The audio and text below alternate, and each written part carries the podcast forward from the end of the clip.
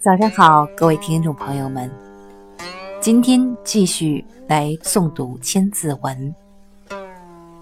敌后四序，祭祀征长，齐丧再拜，悚惧恐惶，间谍简要，故达沈祥，还构享誉，直热怨凉。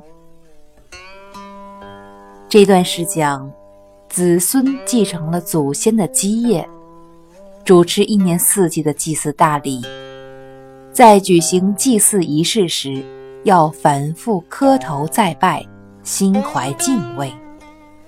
书信要写的简明扼要，回答问题要准确详细。身上有了污垢就要洗澡，拿着烫手的东西就希望。它赶快冷却。